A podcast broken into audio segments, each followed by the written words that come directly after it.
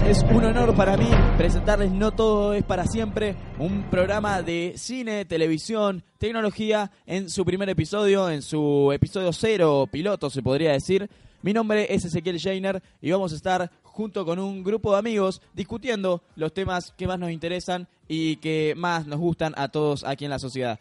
Por suerte no estoy solo, estoy acompañado de un gran amigo como lo es Matías Pinés. ¿Cómo Hola. estás, Matías? Bien, bien. Bien, se te ve bastante cómodo, sí. tirado ahí, relajado Es en la silla. hay- es la mejor manera de hablar Hay para que- un podcast. hay que relajarse para el primer hay- programa. Porque hay que soltarse. Sí, estamos también acompañados de otras excelentes personas, como lo es Juan Ignacio Wolfman, como lo es Matías Celeri, como lo es Tomás Copoleta. ¿Cómo están, muchachos? ¿Todo bien? Todo bien ese. ¿Y vos cómo te va? Estoy bastante bien, un poco nervioso. Espero que salga todo como lo planeamos, pero bueno, ya vamos a ir viendo Sí. cómo va la cosa. Además un programa bastante cargado, creo yo, vamos a tener. Un programa cargado, sí, Bastante no tenemos cosa para añadir. bastantes Bastantes cosas. tenemos muchas noticias, salieron cosas bastante Lindo polémicas esta semana. ¿Sí?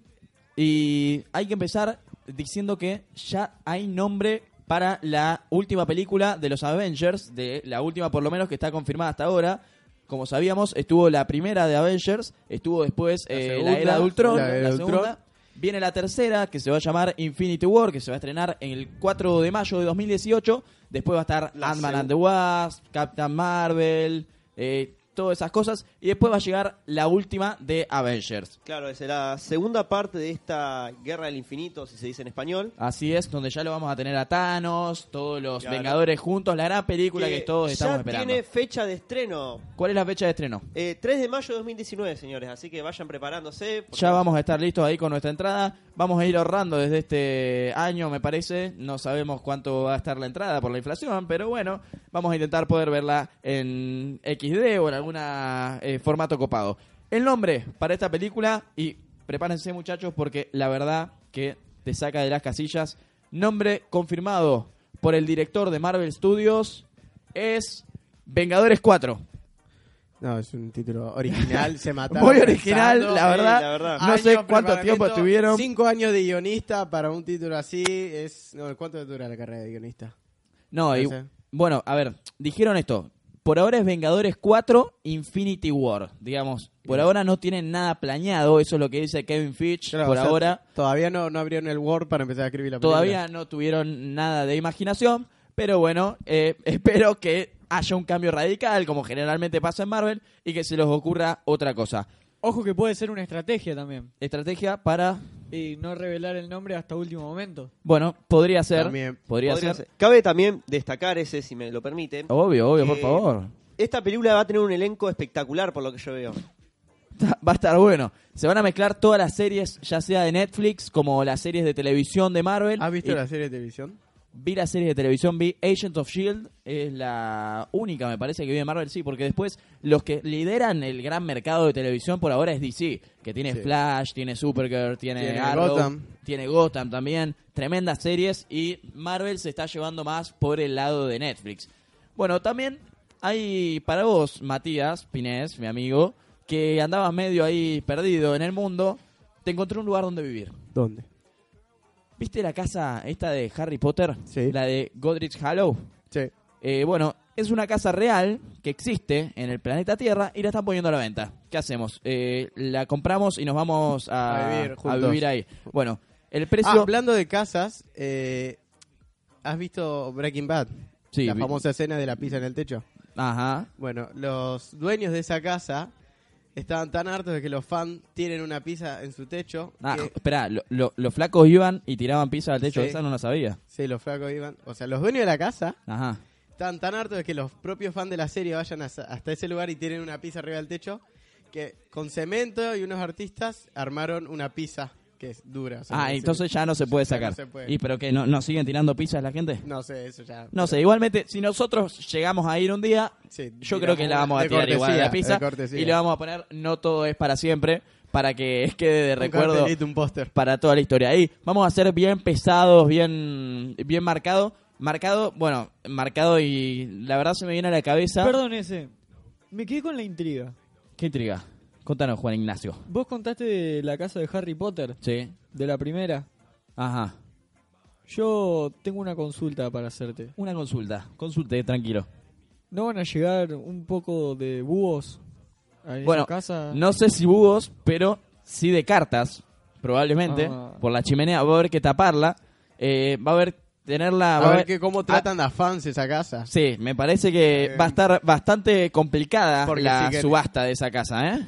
Sí, yo creo que a los fans les va a encantar. Va a haber Ser- pasta, va a sí, haber pasta. Va a haber bastante. Va a haber bastante. Me parece que vamos a tener que ahorrar más que para la entrada de Avengers 4 para comprar esa casa. Sí, ¿Quién no quisiera vivir en la, en la mística casa de los tíos de Harry? Bueno, igualmente, acá en la foto que estoy viendo está bastante deteriorada la casa. No solo que hay que comprarla, sino que hay que arreglarla. Y viste, podemos ir con los de esos flacos de Discovery Home and Hell, los de hermanos a la obra. Sí, Capaz sí, que sí. ellos Capaz que pueden arreglar un una poquito. mano si llegamos a comprarla. Y de paso salimos en algún programa de televisión.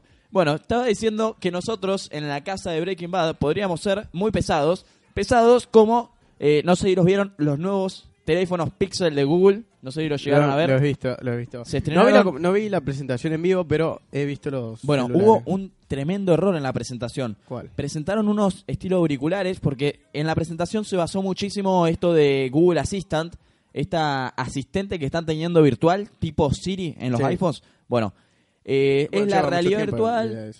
¿Cómo? Lleva mucho tiempo el asistente de WhatsApp. Lleva mucho tiempo, sí, Siri. Y ahora Google está intentando llevar la delantera, está intentando implementarlo en otros lugares de la casa, tanto en parlantes que se pueden ubicar en la cocina, como en habitaciones, como en sus teléfonos y auriculares.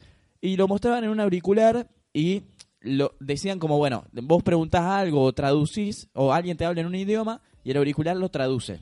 ¿Está? Algo, Ah, digamos, algo bastante sí, importante. Tron Legacy, ¿me entendés? Claro. Eh, ya estamos en el 2900. O sea, 2050. Bueno, entonces, Claro, la mina, pero hay que pensar algo.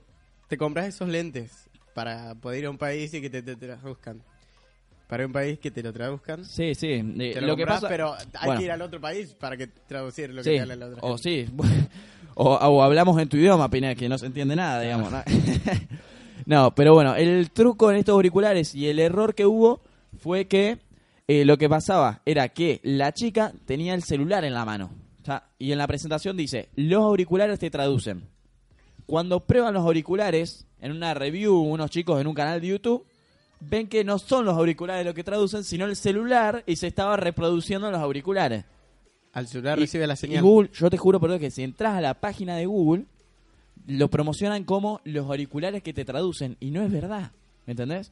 Pero bueno, nos vamos de este tema que nos irrita un montón, de que las Sí, la compañías verdad, mientan en sus... una mentira. Sí, ese, la verdad que, bueno, Google viene dando de qué hablar bastante con esto de los últimos lanzamientos. ¿Con cuál lanzamiento específicamente? También en conjunto con este lanzamiento de los audífonos, eh, lanzaron el Google Pixel 2. Ajá, el Google Pixel. Me enteré que el Pixel 2 y el XL también. Sí, la y el versión más XL. grande. Ajá. A mí me interesó mucho más el Google Pixel 2, ¿Por qué? ¿El Porque- más chiquito? El más chico, porque es resistente al agua, Ajá, posee Google Lens ajá. y tiene una cámara que vale por dos. Y además, me pareció que por un, que por un menor precio que el XL, Ujú.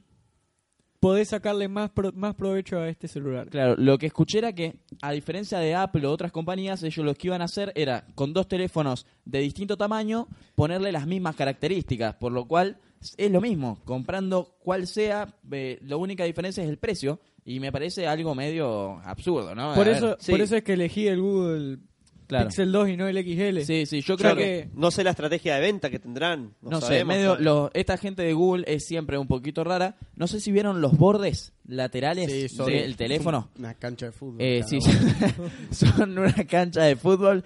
Lo que nos falta es un lineman ahí para que no- nos dirija. Sí. Pero estando en una era que ahora sale el iPhone 10, que es bastante difícil, como es iPhone X, Claro. digamos, yo no puedo decir iPhone 10, dígame la verdad, iPhone 10, No, no, no, es iPhone X, X. es iPhone X. iPhone X. Y tiene los bordes así muy pero muy finos y también ahora el Note 8, Samsung Galaxy S8, teléfonos que prácticamente no tienen bordes.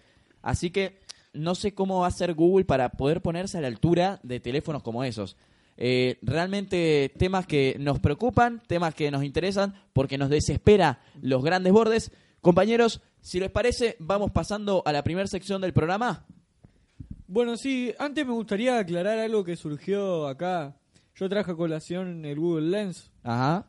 Eh, eh, lo que trata este Google Lens es una de las funciones exclusivas para la serie Pixel 2 Y bueno, lo que tiene de bueno este, esta función es que tiene una inteligencia artificial para reconocer el mundo que te rodea. Digamos, sería un estilo de. No sé si vieron Bixby en el Galaxy S8 o en el Note 8.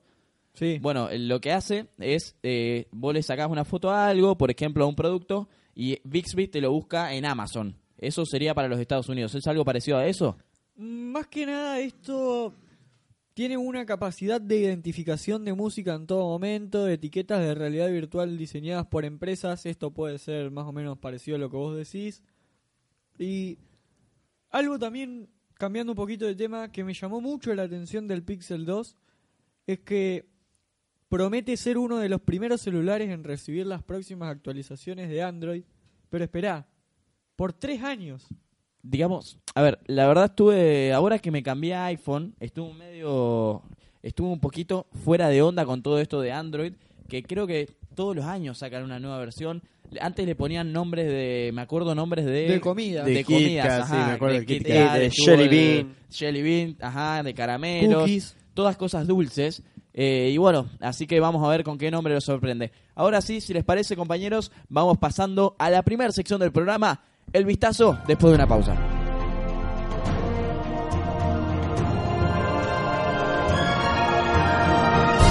Estamos de vuelta en No Todo es para siempre, un podcast más casero que empanada de tu abuela. y llegamos a la primera sección llamada El Vistazo. ¿Por qué le ponemos así? Porque semanalmente vamos a hablar de películas, qué sé yo, que se estén estrenando, pero Hola. ocasionalmente vamos a hablar sobre en qué estamos hoy en día, cómo fueron las películas de este año, qué películas nos quedan y nuestra opinión.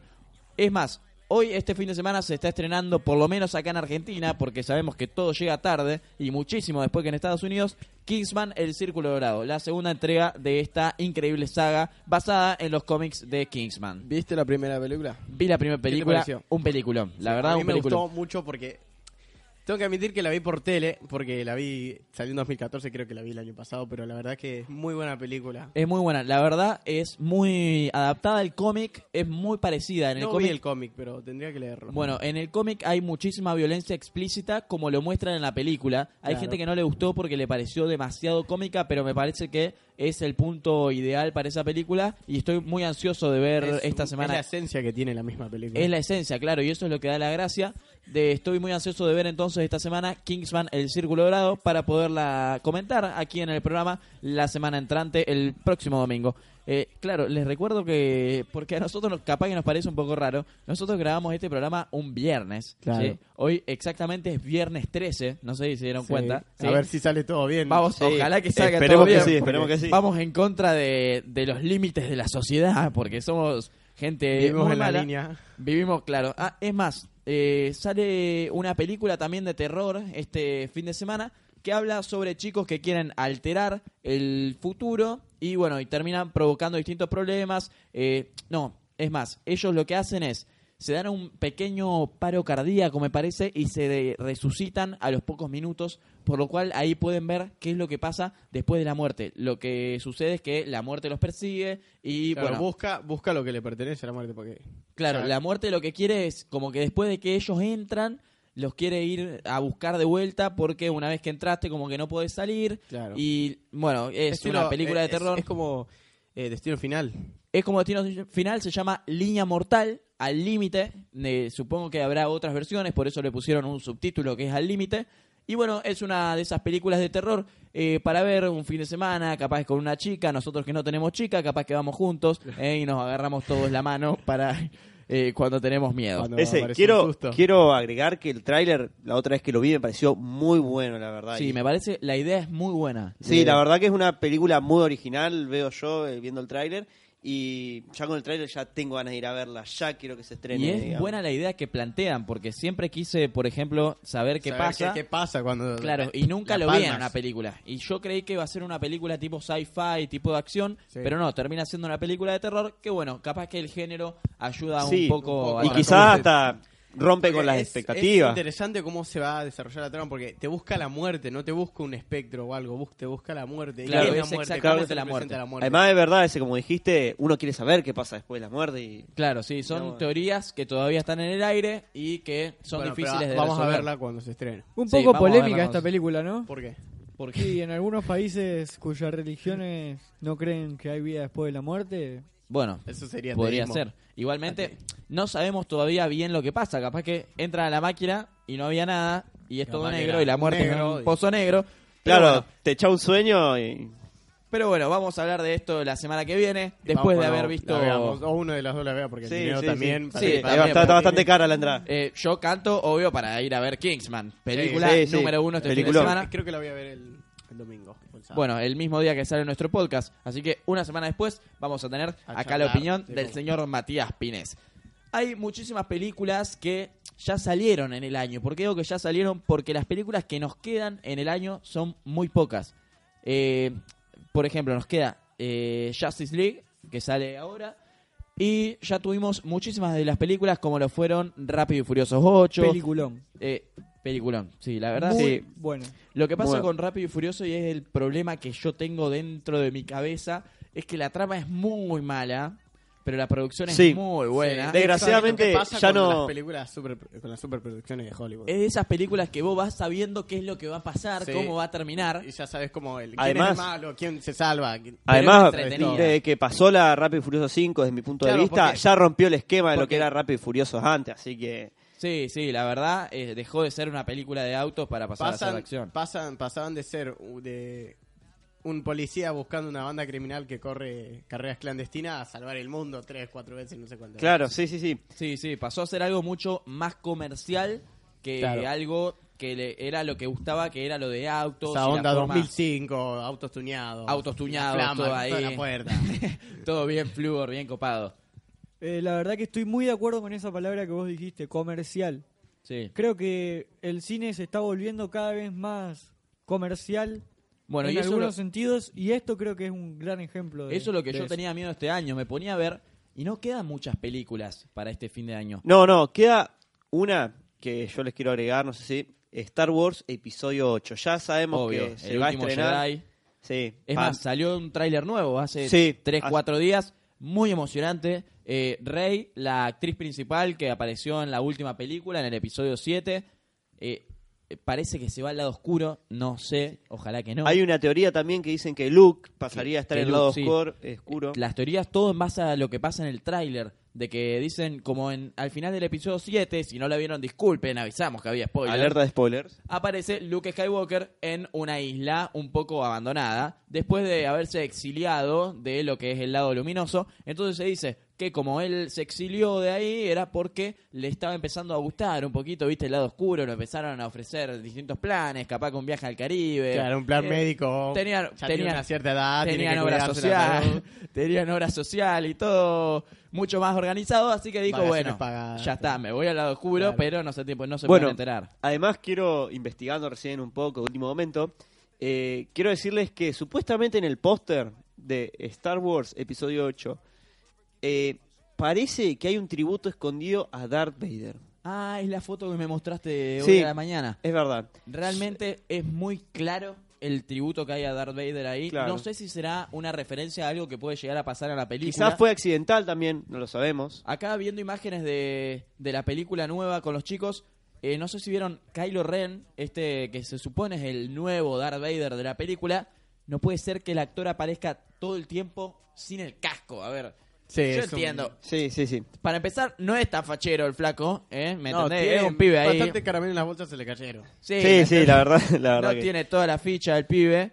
Pero bueno, ahora encima le pusieron esa marquita. eh. Pero una cosa interesante, vos viste la película anterior que salió el año pasado o el otro, no me acuerdo. La 7, sí, el episodio 7 La del año siete. pasado, en diciembre. Eh, las mismas palabras del actor dijeron que cuando se ponía el... No, perdón, no el año pasado. El anterior El salió. ante- 2015, claro, salió Rogue One el año pasado. Sí. el Claro. anexo a las películas de Star Wars, peliculón. Cuando apareció el primer Darth Vader, eh, el flaco este, había comentado que cuando él actuaba se sentía solo porque el casco totalmente estaba aislado de sus compañeros de las producciones. No veía nada. No veía nada, o sea, veía muy poco, escuchaba, no escuchaba nada, solamente se concentraba en él. Claro, sí. Igual, a ver, aunque sea difícil y flaco, es tu trabajo, ¿me entendés? Sí. Te- Sí. Si te tenés que poner el casco un tiempo Además- para grabar, ¿Cuántos Tienen millones que haber ganando por, por usar el casquito? ¿cuántos millones? Claro, Sí, digamos, Cada si tenés el problema, casco, 20 mil dólares. si tenés problema ponerte casquito, voy y me lo pongo yo. ¿Sabés el podcast que nos armamos con esa plata, no? ¿Eh? Olvídate. Tremendo. Imagínate hablar. Eh, también tenemos, bueno, hablamos de Justice League después de todo lo que fue la ¿Viste película Batman vs Superman? Vi Batman vs Superman. ¿Qué te pareció? Una Porque película Hay películas, hay películas críticas muy variadas. ¿no? Sí, la Claro. verdad, mi opinión está muy en el medio. Eh, no salí totalmente conforme. eh, principalmente no salí conforme porque la última escena es que lo matan a Superman y a los 15 Eh, segundos lo reviven. Eh, entonces, muchacho, algo está pasando. Claro. Además, eh, Claro, estabas triste hace un segundo, 15 Sí, segundos. y no es, oh, no es muy fiel tampoco a sus series animadas de este, eh, que hubo sobre Batman vs Superman en la que, claro que en Batman vs Superman, el cómic Batman muere, si no me equivoco. sí además eh, Matías eh, hay una película animada en donde Batman ya es más viejo se, se ve retirado y Ese es, la- ese es el cómic. sí perdón pero hubo también una serie animada una, Sí, una sí, pequeña- eso, te- te- el cómic. Las series animadas siempre van en, al... Sí, son mucho más cómic. fieles Son las mucho más series fieles animadas, sí, totalmente. Primero que es una animación que es... se basa en el cómic moviéndose.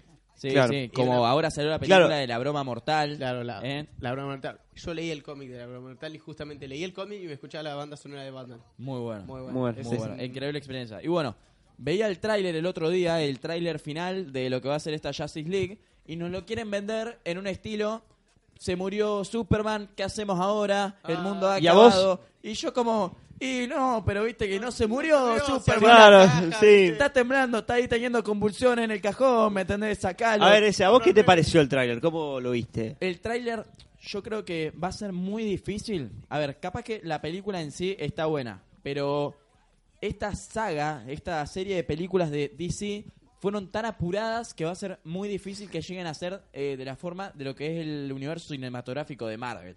Es imposible. sí no no Obviamente Marvel tiene una producción en... 100%, ¿me entendés? Los estudios eh, de Marvel que son principalmente individuales, no los de Warner como los usa DC, claro parece que le llevan una gran ventaja, Juani. Estamos volviendo a caer de vuelta en lo mismo. La comercialización y el negocio que de las Totalmente. empresas. Totalmente. Que hicieron, como vieron que salió bien Avengers, rápidamente después de hacer Batman y Superman, hicieron eh, La Mujer Maravilla, hicieron muchas películas rápido para Claro. introducir personajes acumulados. Ahora quieren meter a todos, Aquaman, a Flash, a Batman, a Además- Con. Batman y Superman me quedé con un pique bastante importante porque podían haber metido al de Batman el Caballero de la Noche, pero sé que son totalmente cosas aparte, pero yo Sí, me quedo con se ve que- Christian Bale. claro Bueno, claro es una saga es y que además encanta. como actor es muy bueno representando el papel de Batman creo Bueno, yo a Ben desde mi Affleck punto no lo veía yo como Batman. no yo tampoco No, la Ah. verdad, eh, yo lo veo como Batman. El tema es que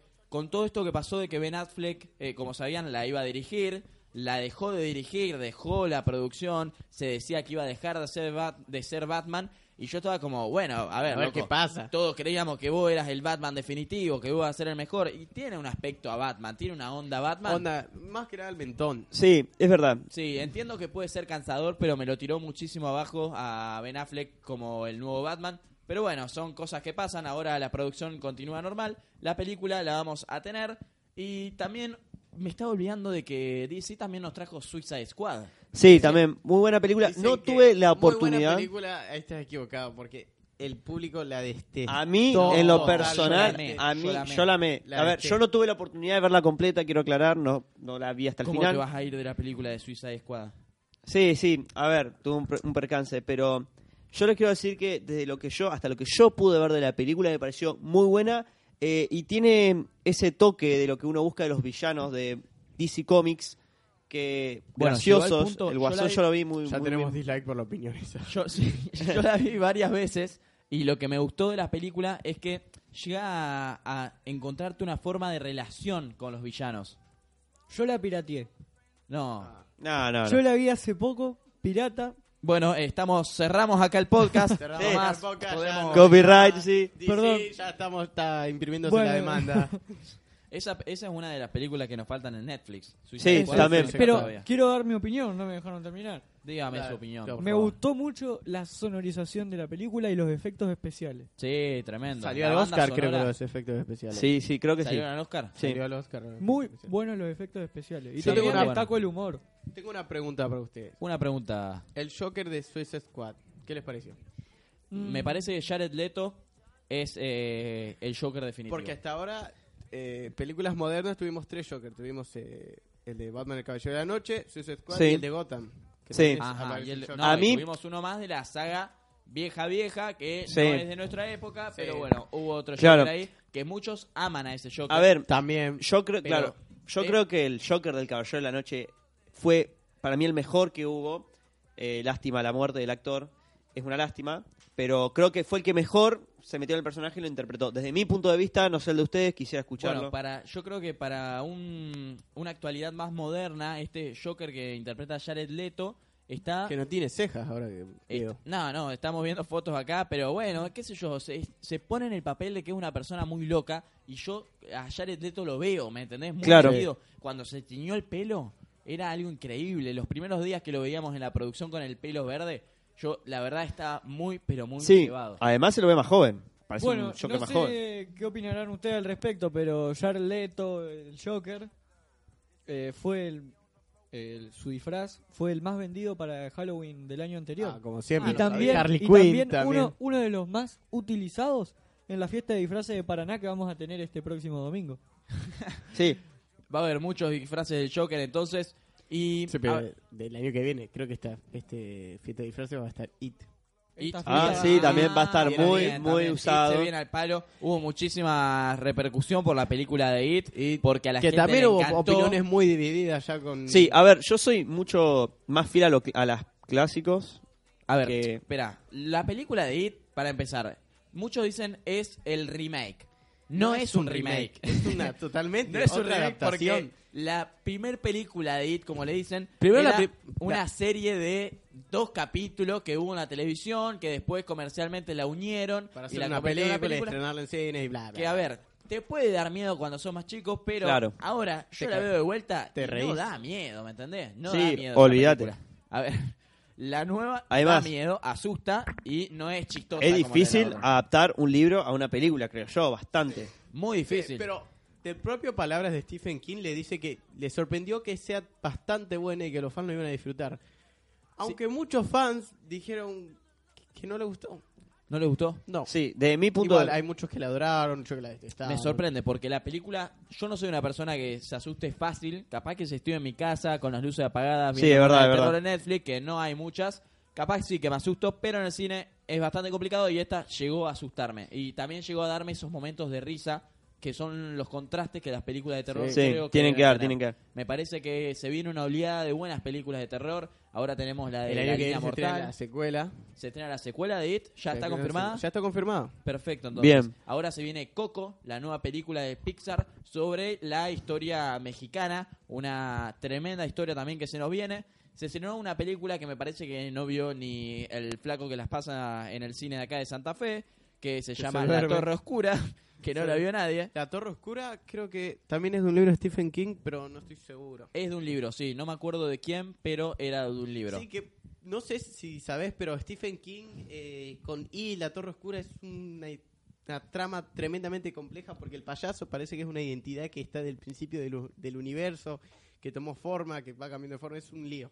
Un lío. Bueno, la verdad, lo que me parece es que Stephen King siempre hizo... A ver, hay, el problema con Stephen King es que tiene muchísimas obras y esto de que tenga algunas muy buenas que fueron excelentemente adaptadas al cine, también tiene otras muy malas. Muy malas. Muy malas y realmente Sí, la leí un par pésima. y me parecen que están muy, pero muy malas. Pero bueno, lo que hizo hasta ahora nos sorprendió. Increíble me parece lo que tuvimos en este primer bloque. Vamos cerrando, vamos pasando a otro bloque más, luego de una pausa aquí en No Todo es para siempre.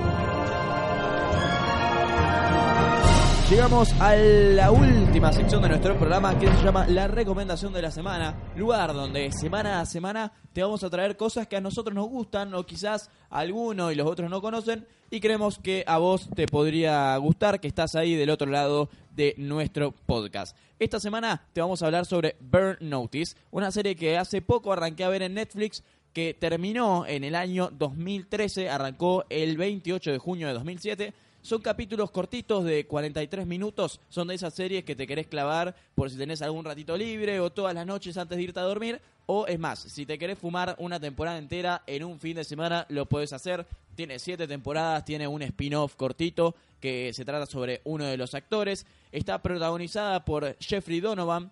Esta serie se trata de que este hombre interpreta a un espía, el cual de golpe lo sacan de su trabajo. ¿Y qué pasa? Cuando un espía lo sacan del trabajo, lo quieren matar todos, básicamente, y no tiene más protección. Él cae en Miami y ahí desde Miami hace distintos trabajos que terminan teniendo un montón de acción descontrolada y tienen que usar cosas como lo son micrófonos secretos, cámaras ocultas, La típica muchi- espía. muchísima violencia.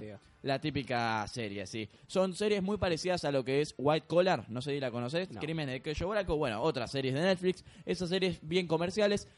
En Estados Unidos se llama Burn Notice, acá en Argentina también, pero se puede conocer como Último Aviso o Atrapado en Miami por si la quieren buscar. La verdad la recomendamos mucho y a mí me gusta no solamente porque la trama es bastante eh, engañosa y bastante eh, llevadera, sino porque los actores no son actores ultra conocidos. Algo que nos pasa muchísimo en Argentina es que en las series famosas siempre están los mismos actores y el mismo reparto que ya sean en las películas, en las series, en la Claro. televisión. Es más, cualquiera que le vaya bien en Showmatch puede participar en cualquiera de las novelas de nuestro país. digamos. Sí, olvídate, olvídate, sí, sí. Claro, perfecto. Son actores son el ganar. Showmatch te pone el título de mejor actor de- Claro. del mundo de toda la historia. Que aparece en, tele- en Canal 9 o Telefe. Sí, tenemos actores nada conocidos. Este Jeffrey Donovan, el actor principal, como te dije. Tenemos a eh, Gregville Anwar, tenemos a Brooke Campbell y Sharon Gless. Cuatro actores que no los conoce nadie. Es más, este primero lo único que hizo es hacer un par de cameos en Blair Witch 2, en CSI Miami. Estuvo en La Ley y el Orden también. Trabajó en esta película de Will Smith que se llama Hitch. Interpretó a un personaje que se llama Cal, por si alguno alguna vez lo conoce y vio esa película. Yo personalmente no la vi, pero me encanta la serie y la recomiendo para ustedes. Entonces, seguimos con las recomendaciones de esta semana. Tenemos aquí a nuestro amigo Matías Celeri, que tiene novedades de último momento sobre uno de los juegos que realmente a todos nos apasiona y año a año puede seguir renovándose y teniendo cosas muy copadas, como lo son este DLC. Mati, ¿qué, qué nos querías hablar? Así es ese. Entrando en Rockstar, eh, mira, te quiero contar... Específicamente GTA V, ¿no? Claro, para GTA V específicamente. Eh, se confirmó el lanzamiento de un nuevo DLC. Otro más. Sí, Sí, no, Varios, se ya van varios. sacar de No, la- no. Sacan uno cada, no sé, dos meses y la verdad como que yo me cambio de calzoncillo más o menos.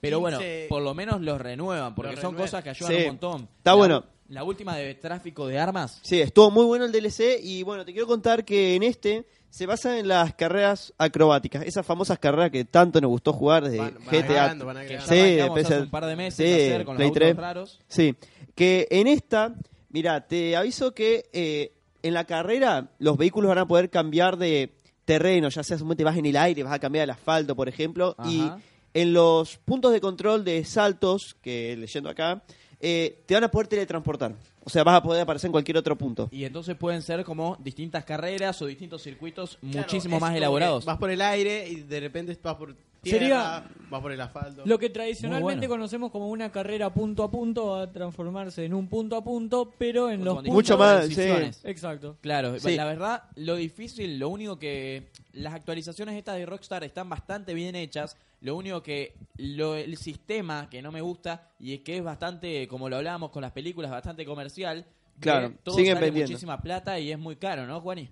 Sí, bueno, eh, la verdad que entendemos que Rockstar eh, quiera buscarle el lado lucrativo a esto de sacar actualizaciones porque bueno, es Sí, tu se trabajo. tiene que sustentar, obvio. Pero claro, Obvio. Claro, sí, sí. Y tiene DLC modo historia ni, no, ni No, no, no, no. Pero se va, ¿me entendés? Porque es, es muy difícil obtener por lo menos, el por ejemplo, el departamento que se necesitaba para lo de tráfico de armas. Sí. Es imposible. Sí, sí, Bueno, imposible. No, no sé si imposible. Creo que está más pensado para que ya venís con dinero, ya venís jugando los Claro. O esa gente que está todo el día jugando. O- que sí, olvídate. Sí, además, eh, quiero agregar que este DLC ya tiene la fecha de descarga para que todos lo puedan descargar el próximo martes 17 de octubre. así Entonces que- ya lo tenemos ahora Sí, en un par ya de días. por favor vayan preparando la Play 4 o la PC. Bien, con el internet ultra Sí. rápido en Argentina. Fibra que nunca óptica. Se corta y nunca para. 70 gigas. No, Se por descarga favor. de PC. Por favor.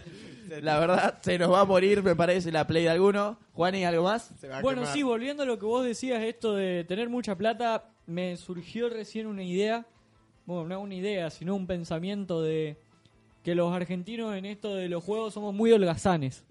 Eh, ¿A qué te referís con eso? Nosotros sale un nuevo DLC y queremos siempre lo último gratis o sin hacer mucho esfuerzo. Bueno, Creo pero que- se no guasean compararnos también. con un coreano o un japonés que son No, bueno, sí. máquinas. Claro, no es como antes que vos cuando tenías la Play 3 en ese aquellos momentos La Play tres dorados. O la Play 2, que en la Sí, Play 2 pasaba- olvídate.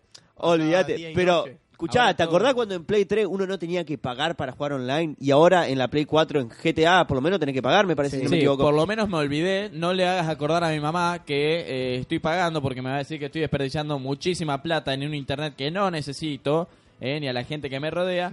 Pero bueno, la verdad Sí. es algo que hay que hacer para ver, poder disfrutar de GTA. Yo ¿no? creo que eh, Sony con el tema de PlayStation se ha vuelto como Xbox, Microsoft que...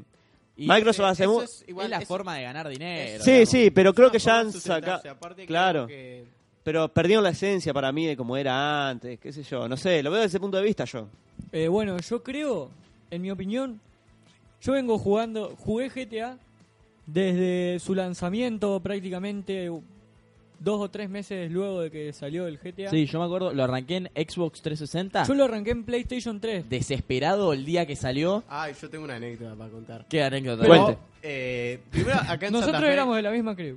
Sí, sí, eh, jugamos al, al mismo tiempo. Pero acá no estaba, en Santa Fe no estaba. Como siempre, no hay nada. Nunca, Entonces, siempre llega tarde las cosas. entonces fui a comprar Olvídate. Pinamar. Y en Pinamar estaba una semana de vacaciones y no estaba en Pinamar. Llegaba el último día que yo me iba. no. Ese día llegaba. Entonces ¿Y lo compraste? lo compré, lo reservé, pagué. No me acuerdo cuánto había pagado. 800 Lo reservé- pesos salía. Sí, allá 730, por así. Sí. Lo pagué, me lo dieron y cuando vuelvo al hotel, porque ahí tenía Play 3, mi vieja me dice que guarde todo porque ya nos vamos. No. No, te quería morir. Juego nuevo, sin Juego poder nuevo, estrenarlo. sin probarlo. Encima, Encima, tenía instalaciones ese juego. Yo me acuerdo que lo compré desesperado, no sabía, mi mamá no sabía qué estaba pasando, era el día, esos días que esos juegos todavía que ella tenía que ir a comprarlos porque no tenía la edad, entonces fue y compró en un negocio el físico de GTA, cosa que nunca más compré un juego físico. Todo Sí, no. Todo Ahora con que todo digital, olvídate. le vale, hay que tener el internet para Y, y gigas, y gigas de espacio para poder tener un juego también. Eh, Porque igual, eso ya no- épocas en las que nuestros padres tenían que sustentar nuestros vicios de juego, pero por suerte pudimos sacarle provecho a todos estos juegos y ahora Sí. tenemos A todo esto, como diría mi viejo, todo el tiempo desperdiciado, rascándote Ah, los huevos. Ah. ¿Qué hubiera- cómo- ¿De qué estaríamos hablando hoy en día si no hubiéramos desperdiciado tanto tiempo? Por eso, yo creo que todo tiene un lado positivo. Y también no podríamos estar hablando de nada si no fuera por la Escuela Secundaria Orientada Particular Incorporada número 300, eh, 3107, disculpen el error. Doctora Sara Faisal, que nos Sí, no, brinda nos el lugar. nos brindó el este Un- lugar. un aplauso. Un aplauso